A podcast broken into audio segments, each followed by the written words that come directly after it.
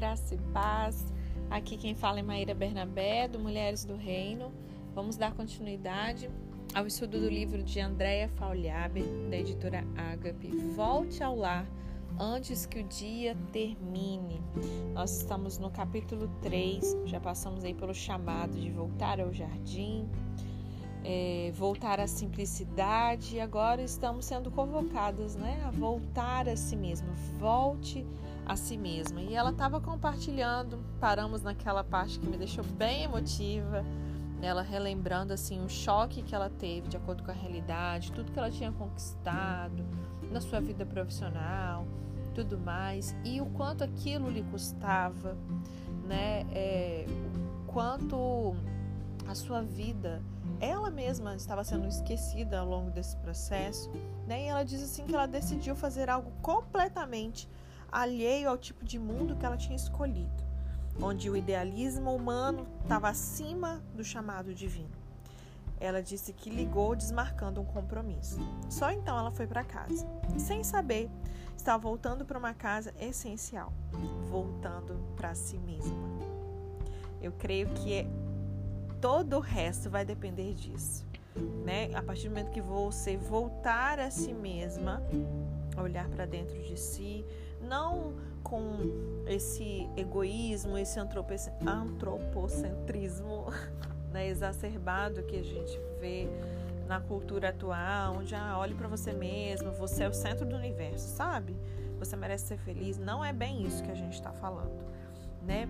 E ela disse assim, a gente finalizou falando sobre isso ontem. Agora escrevendo uma carta para você, como já não se faz há muito tempo. Vejo como é difícil deixar tantos hábitos lá atrás. Eu venci, agarrada com tenacidade às mãos de Cristo, e eu espero que você também se deixe salvar por Ele. Esse livro é uma ode à sua própria esperança por dias melhores que estão vindo por sobre as ondas. Tente enxergar além da minha voz aqui, além das letras impressas, um manuscrito cuidadoso, uma caligrafia como que as que ilustram mapas. Fiz os primeiros apontamentos deste diálogo à mão, em uma caderneta que começava a mofar ali na gaveta, que eu tinha ganhado do meu marido, como um presente que apontava para dias melhores. A capa tem estampas de rosas, passarinhos que víamos antigamente naquelas ilustrações científicas. Usar essa caderneta foi a minha primeira tentativa perceptível de retomar as práticas e os valores que eu perdi pelo caminho. É sobre isso. É nós voltarmos a é, retornar ou retomar as práticas e os valores que nós perdemos pelo caminho. Enquanto voltava para casa, ela diz: Notei a sombra das árvores passando pela minha pele. Abri os dedos na tentativa de captar toda a sutileza e uma essência viva declarada em todas as coisas. Comecei a reparar no vento leve balançando as cortinas das casas, nos cachorros latindo nos quintais, no suor na testa da mulher que vendia lanches na esquina. Uma hora depois eu estava sentada perto de um canteiro de cebolinhas ali no quintal, movimentando-me para frente e para trás sentindo impotência e frustração. A expressão de desapontada, sobrecarga, não é escondida. Não escondi ali esse lindo bordado que deveria ser a minha vida. Como cobria uma história com alinhavos feios, mal acabados. Esse dia eu me lembro que eu até postei nas minhas redes sociais, aquelas que são bordadeiras. Aí eu lembro que tem uma amiga que faz é, borda a mão, né? E quando eu postei aquela foto, ela que gastura, eu não consigo nem prestar atenção no restante das mensagens, na mensagem, porque quando eu vejo o verso desse bordado, esse troço mal feito, mal acabado, tá me dando uma gastura. Na frente tá lindo o bordado, mas o, a parte de trás, né? E é disso aqui que ela tá falando também. Eu me ressentia de haver deixado as coisas pequeninas que nos fazem tão sensíveis e delicadas. Relembrava a mim mesma como eu já havia sido, deitada no escuro, olhos repletos de expectativa e ouvidos cheios de música. Notas de lavanda que só eu sentia enchiam as minhas noites. A menina sensível e a moça sonhadora havia dado lugar a uma mulher com dificuldade de reconhecer os seus próprios sentimentos a respeito do mundo. naquela manhã, eu comecei a orar, entregando as minhas angústias. Comecei dizendo algo sobre me sentir longe dos planos de Deus, expressando o medo de perder a admiração de todos, inclusive dos meus filhos ainda pequenos. Aí, mulher, é normal você sentir medo de tudo isso que o Senhor está revirando aí dentro de você. É normal vir esses questionamentos. Amém? Todas nós passamos por isso, tá? Você não está sozinha nisso. E aí eu disse a ele que desejava dar orgulho aos meus pais, marido, amigos, ser uma referência. Mas não sabia onde exatamente a linha tênue dividir, dividia meu individualismo, o meu idealismo da vaidade, inclusive, e essa fome por apreciação e admiração. Não sabia o que Deus pensava dessa minha busca, embora me lembrasse vagamente do texto sagrado que em minha cabeceira empoeira, empoeirada ali me assoprava delicadamente. Eclesiastes 1:2. Tudo é vaidade.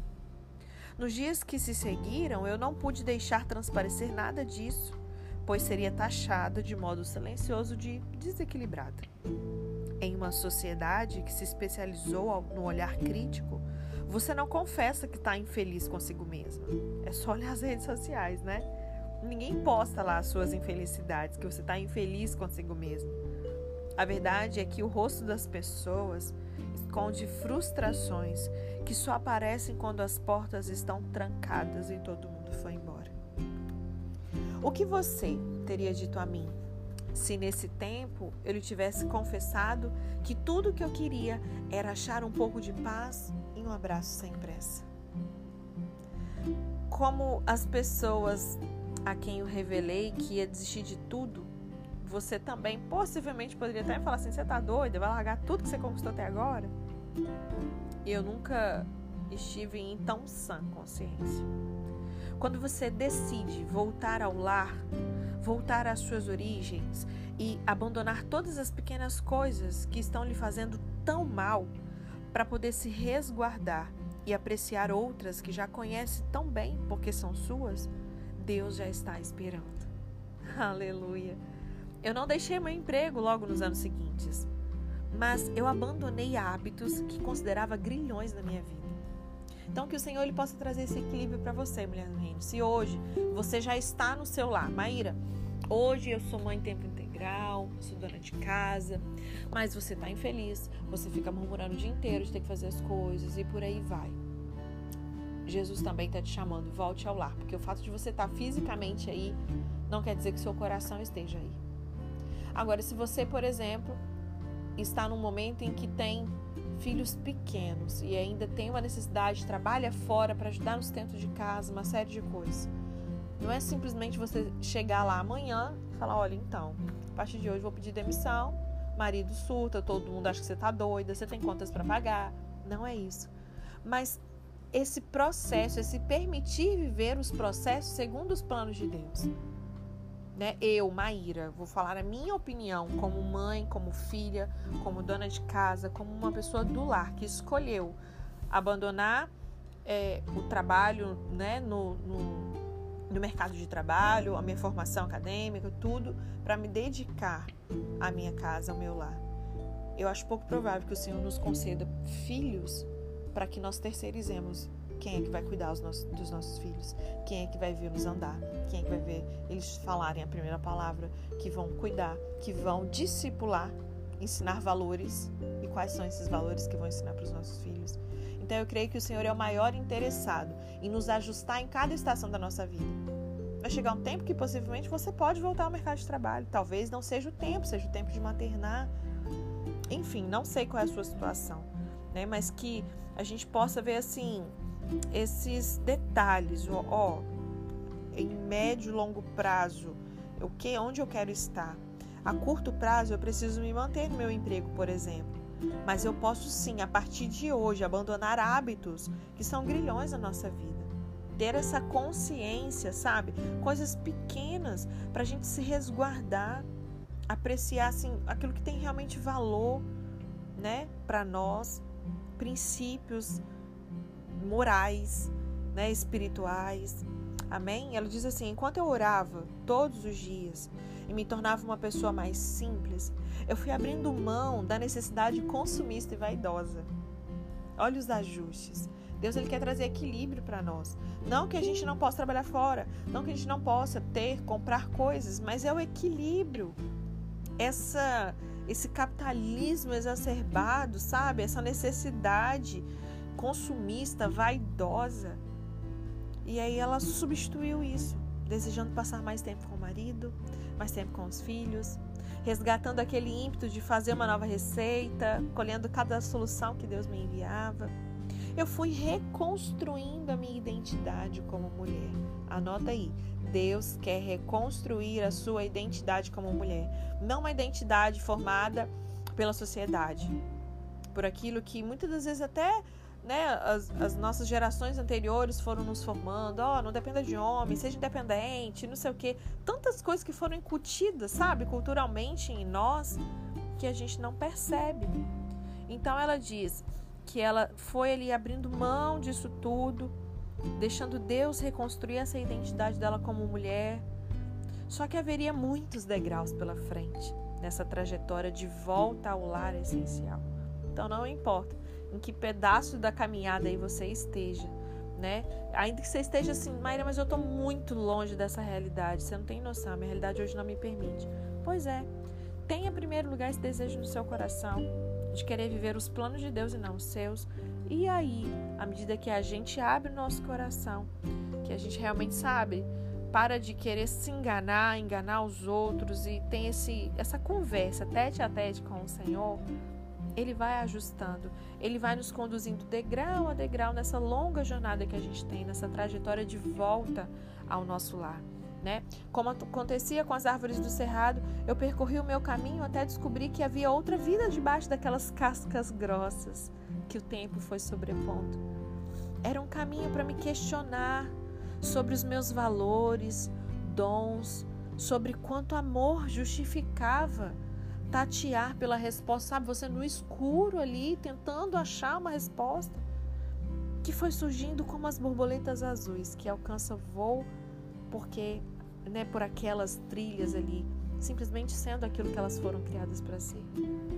Estava tendo mais um dia de trabalho intenso quando eu olhei com um suspiro para fora da janela.